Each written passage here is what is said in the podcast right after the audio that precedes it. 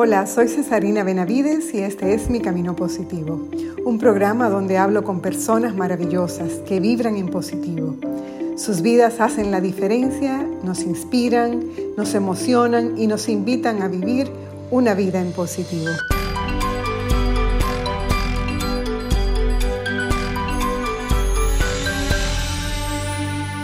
Vivir a conciencia del por qué y para qué hacemos las cosas, para que lo que digamos tenga sentido y lo que vivimos tenga valor. Encontrar nuestro propósito desde el propósito de Dios para nuestras vidas. No es sencillo ni hay nada claro, pero desde la mirada de Dios todo tiene un porqué. Es un proceso donde tenemos que elegir constantemente ponernos en camino disponernos para lo que nos llega, lo visto y lo imprevisto, y enfrentar con valentía lo novedoso y lo doloroso, lo que nos saca de la zona de comodidad y nos enfrenta duramente a realidades desconocidas, arrastrándonos muchas veces a un desierto no solicitado. Estamos acostumbrados a vivir desde la certeza y se nos ha llevado al territorio de una completa incertidumbre y eso nos asusta.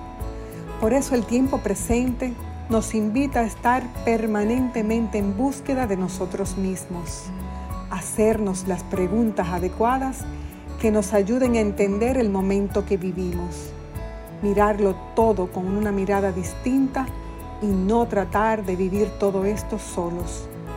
Esa es la invitación a estar cada vez más cerca de los demás y dejarnos también acompañar. Nos falta mucho más y las pruebas por las que tendremos que pasar no serán fáciles, pero en las caídas vamos entendiendo cómo esto funciona. Hay que perseverar y permanecer sabiendo que aunque no lo veamos o no lo sintamos, Dios está ahí.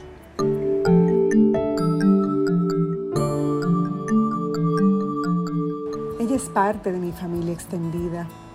Nos conocemos desde pequeñas, pues nuestros padres y abuelos eran muy unidos y hasta hoy continúa esa hermosa relación en las siguientes generaciones. En mis recuerdos siempre está sonriendo y en el presente la tengo como un referente de mujer fuerte, valiente y tenaz, que ha enfrentado el mundo tal cual es, sin necesidad de poses o de excusas. La he visto luchar, trabajar, llorar, sentir impotencia y dolor, pero nunca tirar la toalla. Es un espíritu generoso que se siente más feliz y realizado cuando está haciendo feliz a los demás. La siento ligera de equipaje y viviendo la vida exactamente como se debe, sin grandes exigencias y permitiendo que las circunstancias le aporten las experiencias que sean necesarias para crecer, cosa que nunca ha dejado de hacer. Es sencilla, vulnerable, noble y con un alma que evoluciona cada día porque nutre su espíritu de un alimento que satisface la sed y el hambre del saber, la palabra de Dios. Conocerla ya es ganancia, tenerla en mi vida un verdadero privilegio. Hoy hablo con Violeta Albizu.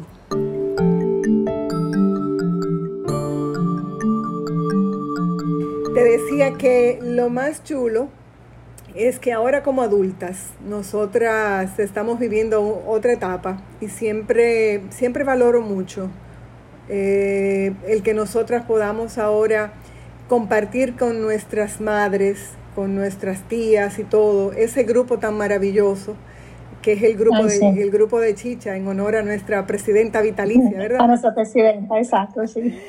Eh, Chicha Tejeda, que nos ha reunido y que nos, bueno, pues nos reúne cada, cada cierto tiempo y ha hecho un grupo chulísimo. Y eso me maravilla, me maravilla mucho cómo, cómo la vida te va uniendo con gente que piensa como tú, que vibra como tú, que siente como tú, como que eso, eso me encanta.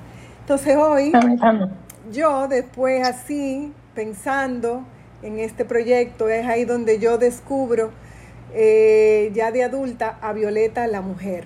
Siempre como que te veo encontrando ese camino hermoso de, como tú regresas a ti misma y como tú te das a los demás con todo eso que tú tienes, eso tan hermoso que tú tienes. Y por eso es que yo ah, quise, yo quise hablar contigo hoy y aprender un poco de cómo es que tú haces todas esas maravillas. ¿Te parece? Me parece. Los puntos de vista que nosotros podemos compartir hoy eh, van a encontrar eco allá afuera, sin duda, porque nuestras ideas eh, están más alineadas de lo que tú piensas, en el sentido de que todo el mundo necesita saber que de, de una persona que tiene quizás una vida eh, bonita o una vida que se proyecta todo en orden, también ha tenido sus luchas y que no todo lo que vemos es todo lo que es. Entonces, hoy lo que voy es a escarbar un poquito en ese corazón tuyo y a preguntarte así a ropa ¿cómo tú defines la felicidad? ¿Qué es lo que te hace a ti feliz? Vamos a ver, felicidad. Em, esto tiene mucho que ver con, con mi forma de ser. Em, la felicidad mía es, es exterior a mí. O sea, siempre mi felicidad va a estar definida por la felicidad de las personas y sobre todo de las personas que a mí me importan.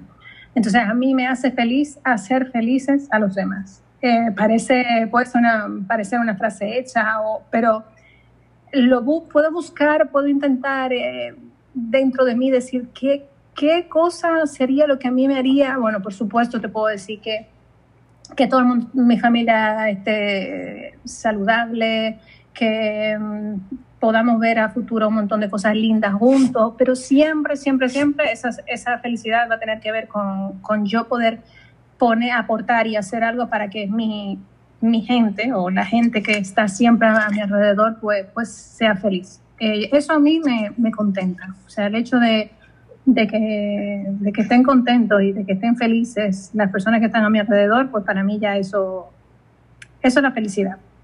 Y tú por la mañana, cuando tú te levantas, Viole, por la mañana, ¿qué es lo primero por lo que tú das gracias?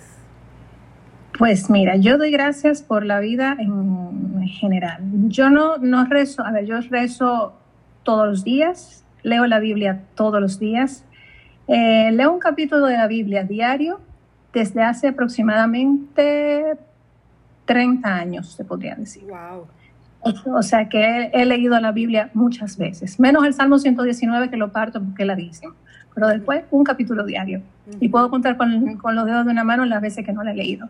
Siempre encuentro algo nuevo, eh, algo diferente. A veces leo algún capítulo y pienso, es la primera vez que lo he leído, imposible, pero siempre me dice algo, algo nuevo.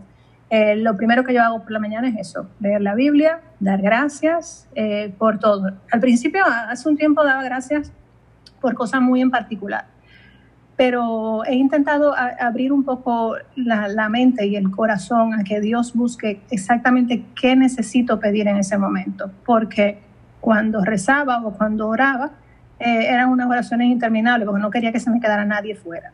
Entonces aquello era que me daban las 10 de la mañana y yo seguía ahí pidiendo. Entonces eh, he encontrado que me, me, calma, o sea, me tranquiliza saber que en ese momento en el que yo pongo su mano y agradezco primero y pido perdón por todo lo que tenga que pedir, también en general, porque igual he hecho algo de lo que ni me enteraba, eh, me tranquiliza y, me, me, sosiega saber que, que él sabe por qué exactamente le estoy pidiendo. Entonces, ese es como mi ritual por las mañanas. Rezo, rezo un rosario también todos los días. Y, y, algún, y por la noche, pues a veces hago una novena, o, pero siempre me mantengo dando gracias. O sea, son como tres partes, ¿no? Pedir por algo, dar gracias por algo y, pedir también perdón en el caso en que, en que sea necesario. Todos los días lo pido por si acaso. Y eso, y eso se instaló en ti, tú dices, hace 30 años. ¿Y cómo, o sea, comenzó simplemente porque tú decidiste eh, comenzar a tener una, un camino espiritual o... Abuela Cassandra y abuelo Luis em, eran personas muy espirituales, yo no diría que religiosas, pero muy espirituales. Eh, sí es verdad que cuando yo estaba en el colegio iba al grupo de oración. Tampoco soy una persona de ir a, a, misa todos los domingos. Eh, voy cuando, cuando puedo, pero no, no, no voy como, como me gustaría ir Y, no sé en qué momento empezó. Sé que tendría, yo qué sé, 15 años o así, me regalaron una Biblia y empecé a leerla. Y luego la que tengo ahora, que es una Biblia pequeñita, que me regaló papi, pues yo apuntaba siempre al final, cuando, cuando acababa el año, apuntaba una frase. Y claro, estoy viendo constantemente eh, 99, 2000, no sé cuánto, cada vez que, que termino, pues una frasecita al final.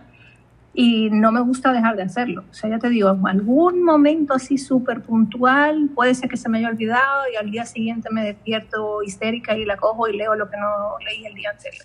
Me imagino que toda esta lectura y todo esto ha ido sembrando en tu corazón, porque la verdad que tú escribes precioso. Me encanta leerte cuando te animas y posteas algo porque de verdad que sale como desde lo profundísimo de tu corazón, hermosísimo, de verdad que sí. Y ya veo, ya veo de dónde sale, ya veo de dónde sale entonces. Mira, Viole, ¿cómo tú has, cómo tú calificas que ha sido la, vida para ti? O sea, en sentido general, ¿cómo tú la...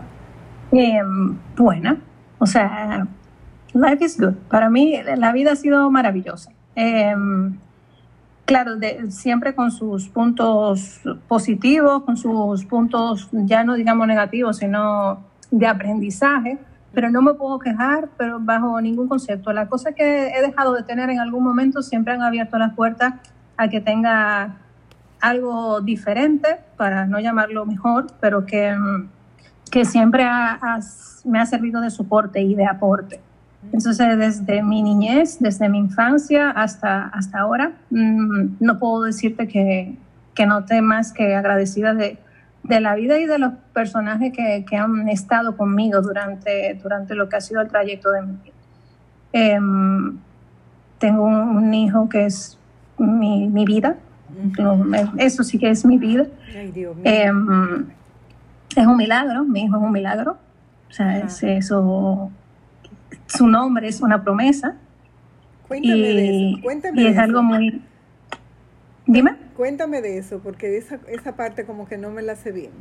No te Ah, ok, mira. Em, cuando yo tenía, a ver, ¿cuántos años serían? Como yo estaba justo en la universidad, yo creo que 19 o 20 años, una cosa así.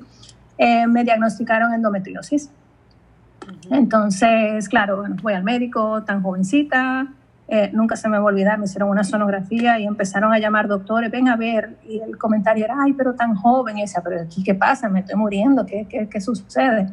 Entonces me diagnosticaron que, que tenía endometriosis. Entonces, eh, luego me tuvieron que operar. Después de la operación estuve en un tratamiento hormonal bastante complicado.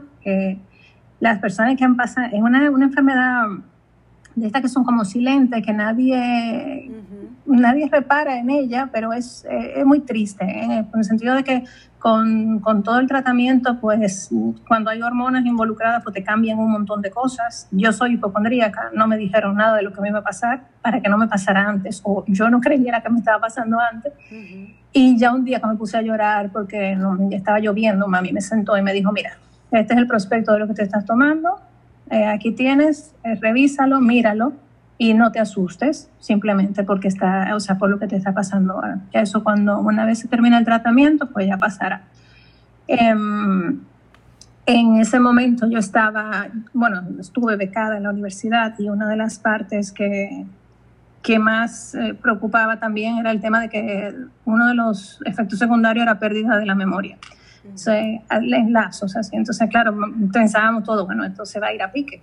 El tema de la universidad también, porque ¿cómo va a poder llevar el ritmo de la universidad que tiene con, con esto? Pues, bueno, gracias a Dios no hubo ningún problema con la universidad. Y todo salió bien por la parte de la operación y todo. El médico me dijo que yo si quería tener un hijo, que tenía que tenerlo inmediatamente. Yo en medio de la universidad, ya José y yo éramos novios y claro, decidimos que no era momento de tener un hijo por tenerlo. Entonces yo prometí que si Dios me bendecía con un hijo, yo le iba a poner el nombre del doctor que me había tratado. Ah. Y me casé en el año 99, con 25 años, en noviembre del 99, y en febrero del año 2000 estaba embarazada. y de ahí nació Víctor que se llama como Víctor Cordero, que era mi ginecólogo en ese momento. Ah, pero mira, mira qué historia más, más interesante, porque, o sea, fíjate la, como la, la rapidez como, como la que Dios te da como la respuesta. O sea, tú esperaste lo adecuado, la prudencia, ¿verdad? Lo que tenía que ser. Pero él no se hizo esperar. Sabía que este, este hijo tuyo iba a ser esa bendición grande en tu vida. Y, y, te lo mandó como para que tú no te no pensara que eso se iba a dilatar nada. Te lo mandó casi de una vez. Estaba mami contando ¿Cuándo fue que se casaron? Noviembre 1, 2, 3. que ustedes, ustedes Yo tranquila, tranquila. De que no, no, confía, confía, que eso fue así. Confía. Tal cual. Ah, pero mira qué bien de dónde sale el nombre de Víctor, qué chulo, qué historia más bonita. Y que, o sea, que me, me inspira porque pienso que esa confianza que uno tiene que tener en que las cosas suceden en el tiempo perfecto ni un momento antes ni uno después, exactamente cuando tienen que suceder. Y, lo que hay uno tiene que esperar, ¿verdad? Lo que pasa es que hay que ajustar el, reloj que nosotros tenemos con el reloj de Dios, que a veces no están como en la misma hora. Y no, no siempre es fácil, quizá para mí decir el tiempo de Dios es perfecto eh, es cómodo porque fue inmediato, pero igual hay personas esperando un montón de tiempo y la perfección a veces se les aleja, pero en el momento en el que llega, pues ya se, dan cuenta de que valió la pena la, espera. Pero para mí fue eso, fue inmediato prácticamente. Una belleza, una belleza. Mira, Viole, y ahora mismo, tú, bueno, tu vida es eh, en el mundo de la hotelería, tú viajas mucho, vives, vives en una, un estilo de vida que muchos dirían muy exótico, porque es muy chulo, o sea, lo que tú haces ahora mismo tú estás fuera del país.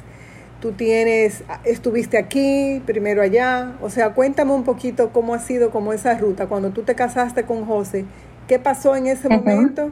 Y, y, qué estás haciendo ahora y cuáles son esos grandes desafíos que tú tienes en este momento de tu vida.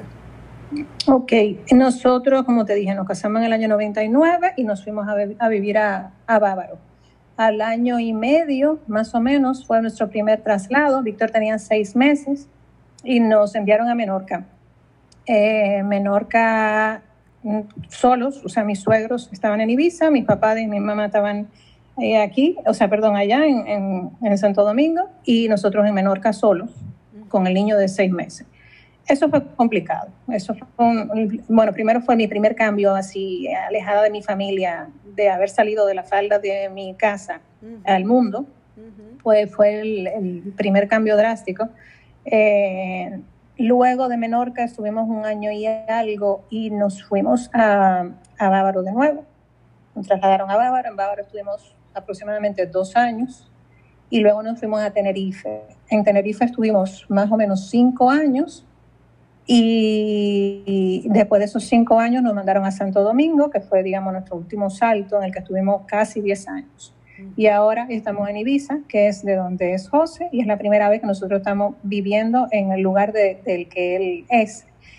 Todos esos cambios, yo soy muy, me cuestan un montón los cambios, pero los positivos, los, o sea, todo lo que es un cambio a mí me genera una ansiedad eh, increíble. Me la generan dos cosas sobre todo. Una, la incertidumbre, que es peor, y la otra es ya el cambio per se. Pero una vez damos el paso, tengo un poder, de, una capacidad de adaptación que a mí me sorprende. Entonces, claro, paso de, estar triste para, porque me voy a llorar y abrazarme a la gente y, no querer irme de, cada sitio en el que caigo.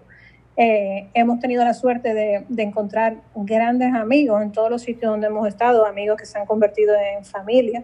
En Menorca tenemos, José tiene una hijada, yo tengo dos, de la familia que conocimos allí cuando, cuando estuvimos en Menorca. En Tenerife tenemos eso, una familia que es, son nuestros hermanos prácticamente.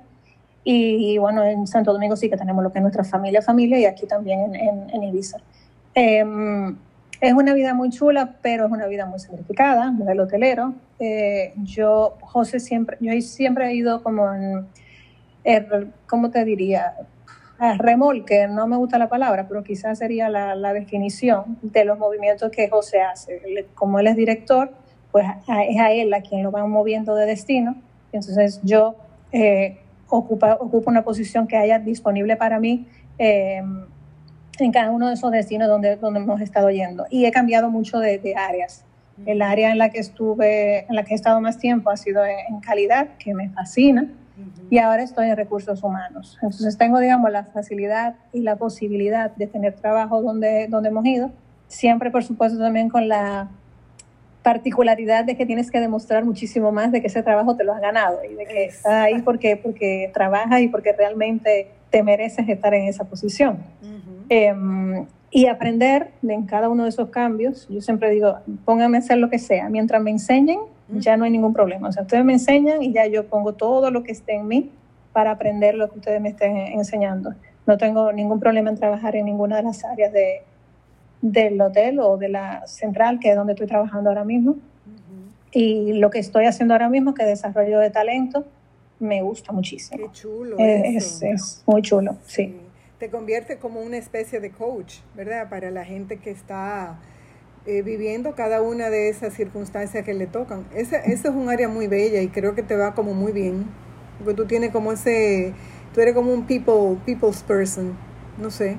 Es precioso, es precioso, precioso. es una manera de ver los recursos humanos desde otra perspectiva. La idea de detectar talento y de ayudarlo a que pueda em, progresar, crecer dentro de la empresa em, y darle todas las herramientas que, necesiten para que eso se pueda, se pueda lograr es muy bonito, muy bonito. Luego el seguimiento es bastante eh, constante, aprendes muchísimo de los chicos, a la vez que ellos aprenden de nosotros, pues nosotros aprendemos un montón de cada uno de ellos. Y, bueno, estoy aprendiendo, un área nueva para mí, pero me ha, me ha sorprendido gratamente, la verdad que sí.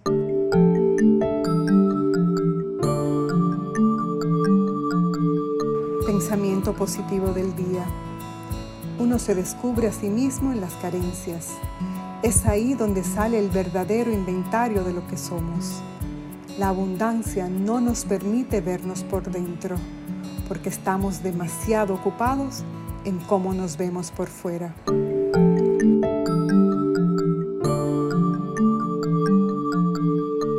¿Cuál es tu, para ti tu lugar seguro? Madre de Dios, qué pregunta más, más, particular. Mi lugar seguro. Yo no tengo un lugar seguro. Yo creo que no, no, no sé cómo explicártelo, porque es una sensación más que un lugar. Em, cuando yo tengo alguna tensión o algún miedo o algo, hay una imagen em, que yo intento reproducir en mi cabeza, que es ¿Sabe cuando uno llora mucho, llora mucho, llora mucho y se queda dormido como con jipío, como uno dice? Pero que te da que te da esa como tranquilidad de, que ya me voy a dormir. Entonces, eso, pero en brazos de, de, Jesús o de Dios o de mi, mi, Dios, ¿no? O sea, esa sensación de, que me están aguantando y de que yo estoy llorando, llorando y ya, y ya, y me, me sosiego y me quedo tranquila, eso es lo que a mí me hace tranquilizar como un lugar que me recuerde quizás un remanso de paz o algo así, te podría decir que en un viaje que hicimos a Maldivas, em, encontramos e-, ese eh, punto donde quizás tú cierras los ojos e intentas relajarte y tú puedes pensar en ese mar tranquilo pero lo que me tranquiliza eh, es, cerrar los ojos y pensar en, en, esa descripción que no sé si la puedas entender. Sí, totalmente. Que te di de... totalmente. Como, es como, como, como de abandono, no sé si, si, me explico. Sí, y es una... Cuando tú, la, cuando tú me, las estaba, me la estabas describiendo, yo la podía como sentir prácticamente, porque es una sensación, tú acabas de decir la palabra abandono, esa sensación de absoluta entrega, fuera control, fuera todo, estoy sola, estoy vulnerable, pero estoy segura. ¿Entiendes? O sea, es eso, exacto. Sí, sí, y yo lo, o sea, te pude pude entenderlo porque yo yo lo, lo siento, o sea, yo tengo ese espacio también donde yo suelto como soy un poco controladora, cuando yo suelto mi control, es el lugar más hermoso, el, el espacio no solo de paz, sino de absoluta confianza. O sea, yo ahí se me fue el miedo, se me fue todo. Pero es un, e, es un lugar al que hay que ir. Uno no llega eh, por accidente, tú tienes que dirigirte a ese lugar porque es un ejercicio donde tu mente tiene que entender que tiene que bloquear otras cosas para tú poder estar en ese lugar. Y, hay, mucha gente que no, no puede hacer ese ejercicio.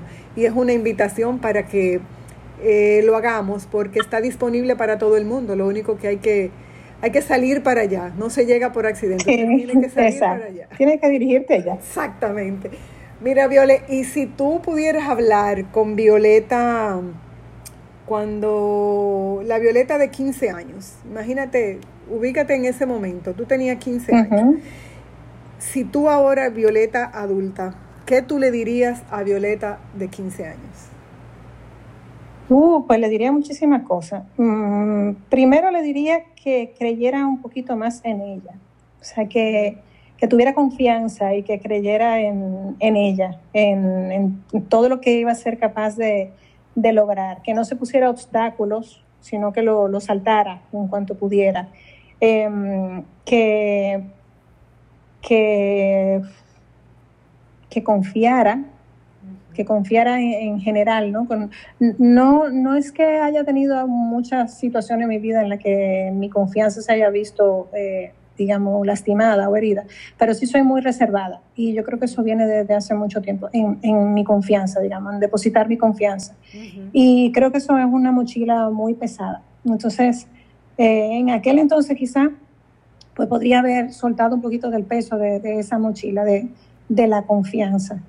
Eh, le hubiese dicho que aprendiera un poquito más a, conocerse, a conocerse y a, quererse. Es, para mí es, yo creo que eso es algo fundamental. Eh, que disfrutara mucho de, cada momento, que disfrutara de la vida, que no pensara tanto en qué podía pasar y en qué podía ir mal, porque eso, eh, eso está siempre presente. Voy a hacer esto, pero ¿y si pasa aquello? Eh, y que tomara mis decisiones y que cuando me equivocara, pues eh, que apechugara con eso y que así iba a aprender a, no seguir errando en el caso de que estuviera errando. Pero seguramente si hubiese ejercitado el poder de decisión en aquel momento, eh, ahora no fuera tan indecisa. Todavía lo soy. Tú me preguntas qué quiere comer y la respuesta es lo que tú quieras. O me da igual. ¿Dónde vamos? Ah, donde tú quieras. pero es genuino, o sea, realmente no hay un sitio donde en ese momento yo quiera ir, sino que me da igual, o sea, que de verdad. Pero no todo el mundo tiene la paciencia de entender que, que tú no tienes definido dónde quieres ir en ese momento. Entonces, eso quizás se podía haber trabajado desde hace un tiempecito. Pero yo, yo veo, eso le dirías tú a, a Violeta, pero si yo tuviera a Violeta delante de mí, yo le dijera, tú ves esa fuerza que tú tienes y que estás descubriendo, que recién la estás sintiendo en tu mente, en tu cuerpo, esa es la fuerza que te va a estar levantando. Esa es la fuerza que te va a llevar lejos. Esa es la fuerza que te va a permitir que tú seas todo lo que tú quieres ser. Y yo por eso te decía al inicio, Violeta, que yo me siento muy orgullosa de ti. Yo puedo yo te estoy escuchando y, y, yo sigo pensando la tremenda mujer que tú eres, porque si tú, si tú te escuchas, que a pesar de todas esas cosas que tú piensas que son eh, quizás no tan positivas o que no están, eh, digamos, en el, no están descritas en el librito del positivismo, es todo lo contrario, es a pesar de tus miedos, es a pesar de tu inseguridad, es a pesar de todo eso que tú has dicho que piensas o que, no tuviste o que te faltó, es a pesar de todo eso que tú te has convertido en la mujer que tú eres hoy. O sea que yo a esa niña de 15 años le dijera, tú sabes que vas a ser una estrella. Tranquila, eso llega, eso llega.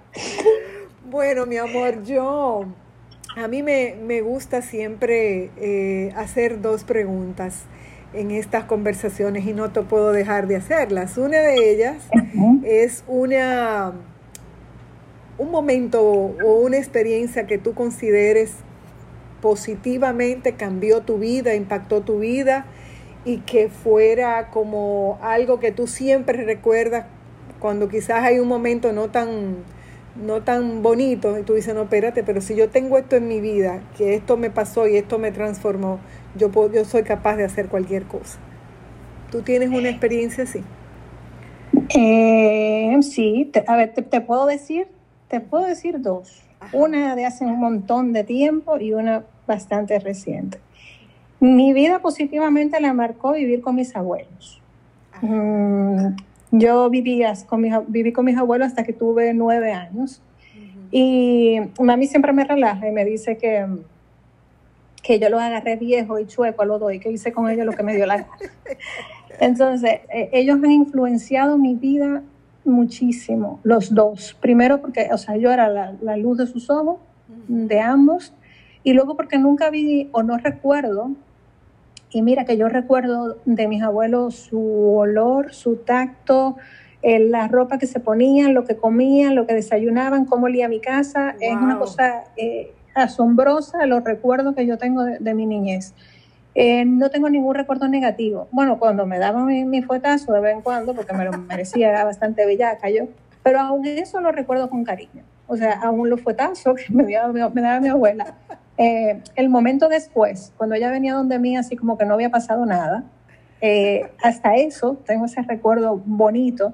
Y yo creo que mi personalidad es como un poquito de mezcla de, de, de ellos dos. Era una cosa muy bonita. Entonces, de manera positiva, a mí eh, esa parte de mi vida, breve, porque fue hasta los nueve años, pues es un recuerdo que, vive y que, te, como te digo, lo tengo reciente, como si fuera ayer. Y luego la otra experiencia es súper reciente y es la situación que hemos tenido ahora con lo del, con lo del confinamiento aquí en España y con lo del COVID. Em, yo no te puedo explicar todo lo que yo he aprendido de esta situación. Em, por supuesto, he tenido miedo, porque mm, he tenido miedo, pero el aprendizaje ha sido tan positivo de, poder encontrar en los pequeñitos detalles cosas grandes y buenas, e importantes, en sí es verdad que tener eh, miedo al futuro, eh, incertidumbre con el tema laboral y todas estas cosas, pero les dar gracias de que estábamos juntos, estamos aquí, pudimos estar los tres juntos aquí, aquí en casa. Em, y encontrar en, en, en, lo cotidiano algo extraordinario, para mí eso eh, ha sido la parte positiva de lo tan negativo y tan, tan traumático que ha sido esta, esta situación. ha, sido, ha sido curioso, curioso, porque, porque ha sido de, un absoluto crecimiento. Lo que en algún momento podía haber sido algo oscuro, negro y, feo, pues yo creo que lo que nos ha dado ha sido, a nosotros, por lo menos como familia, ha sido una perspectiva positiva, algo de lo que, de lo que hemos aprendido. Entonces eso ha sido también algo que a mí me ha marcado de manera positiva, esta, esta esta situación que hemos pasado aquí.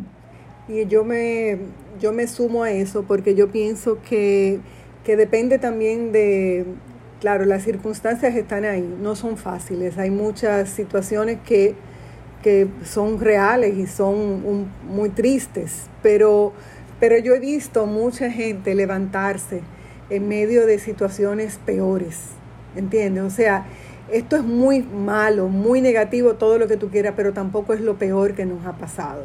Hay tantas otras cosas buenas que están pasando que yo elijo y yo invito a que nos concentremos en eso y a que multipliquemos entonces las cosas buenas que están, que yo entiendo que si contagiamos más de esto, pues mucha más gente puede ver que no todo es negativo. En todas las cosas tienen algo bueno y algo malo. Entonces vamos a enfocarnos en lo bueno, vamos a enfocarnos en lo bueno.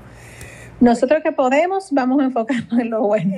Los que estemos a tiempo, enfoquémonos en la parte positiva y, transmitamos eh, esa, esa parte positiva. Y a lo que no le estén pasando también, pues démosle también un poquito de, de apoyo y, de, y pasémosle un poquito también de esa energía positiva, porque estamos claros que hay gente que no, no tiene la suerte que hemos tenido nosotros, que estamos teniendo, toco madera, Dios nos acompañe, de, poder sobrellevarlo de la manera en la que lo estamos sobrellevando. No, absolutamente. la solidaridad, yo siempre he dicho que tampoco hay que salir en una expedición al Congo para tú ser solidario. Tú tienes que ser solidario a tu alrededor con lo que te corresponde, con lo que te toca, no ser indiferente con la persona que están a tu alrededor, que son gente que siempre han estado a tu alrededor, que siempre han necesitado y ahora necesitan más. Entonces, ahí yo creo que, que, sembrando de a poquito, no, no ser demasiado ambicioso, sino en lo poco, ser como eh, abundante en lo poco, para que entonces en lo mucho, cuando nos llegue, pues poder también eh, dar un poco más. Ese, así como, yo lo veo. Pues mira, Viole, eh, esa era mi segunda pregunta. ¿Cómo tú veías el, el futuro? O sea, ¿cómo tú veías cómo vamos a salir nosotros de esta situación? Nosotros, me refiero la humanidad en sí, o sea, las personas que estamos, que nos ha tocado este tiempo, a otros, otras generaciones le tocaron otras cosas, a nosotros nos ha tocado esto. ¿Cómo tú lo, cómo tú lo ves? ¿Cómo, Yo confío en que podamos eh, aprender eh, la parte positiva y aprender de las cosas negativas que, no, que nos han estado sucediendo. Aprendí mucho de, y, me gustaría que tampoco se me olvidara el tema de, de tener paciencia con las personas que tienen que tomar decisiones importantes y que hay que desarrollar esa comprensión todo con su límite, por supuesto, pero yo creo que nosotros eh, jugamos un papel muy importante en el futuro. Entonces tenemos que aprender de lo que hemos vivido ya de este lado. Lo importante es que hay que tener la conciencia de que el cambio comienza por nosotros. Entonces, Exacto. hacer nosotros lo que nos corresponde, lo que nosotros entendamos y lo que nosotros, lo que está a nuestro alcance y hasta un poco más no quedarnos tampoco desde los escenarios eh, viéndolo desde lejos lo que está sucediendo allá abajo, sino como que también implicarnos nosotros y, soltar un poco, ¿verdad? Eh, lo que nos duele, salir de nuestra zona de confort y poder también nosotros meternos en la pelea de la, de como tú lo, decías, de la mejor manera posible, pero no de no quedarnos indiferentes. Ese, eso, definitivamente. Esa no es una opción. Bueno, mi Viole, pues nosotros hemos hablado de todo un poco. Yo creo que, que te conozco un poco mejor. Estoy, estoy feliz de que hayamos podido sacar este tiempo de hablar un poco. Extraño muchísimo que estés acá. Sé que todavía nos queda un buen tiempo hasta que vuelvas de nuevo y podamos tener como esa, esa celebración en conjunto, pero le pido muchas bendiciones para, para ti, para José y para Víctor, a Papá Dios, que te siga dando pues esa, ese camino de paz, esa, esa tranquilidad con la que estás viviendo este momento y que sigas echando hacia adelante con, todo, con toda esa belleza de, corazón que tú tienes. Amén. Y yo, bueno, te, doy las gracias por, la confianza, por, por la oportunidad de eso, de que me sacara de, mi cajita en la que estoy siempre metida y, que convirtiera eso como justo lo que me había dicho, una conversación entre, entre dos amigas, así como tú me, me tienes tantísimo cariño, pues yo a ti también te lo tengo. Bueno, pues nada, mi amor, muchas gracias, que, que sigas bien, que esto pues sirva también para mucha gente que pueda encontrar dentro de, su propio corazón, pues esa fuerza con la que tú nos has hablado hoy y que está dentro de nosotros, solamente tenemos que identificarla, empoderarnos con eso y salir a la vida, a vivirla en toda su plenitud.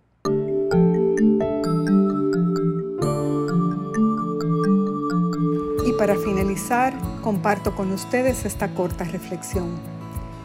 Vivir es llenar de significado hasta el más insignificante de los gestos. Es abrazar los cambios con alegría, sabiendo que todo será para bien. Es encontrar propósito en cada acción desinteresada y esperanza en cada mirada ofrecida con amor. Es descubrir quiénes somos en medio de la tristeza y aún ahí continuar caminando convencidos de que no estamos solos y que Dios ha enviado a sus ángeles a nuestro alrededor para cuidarnos y restaurar nuestras fuerzas. Soy Cesarina Benavides y este es Mi Camino Positivo.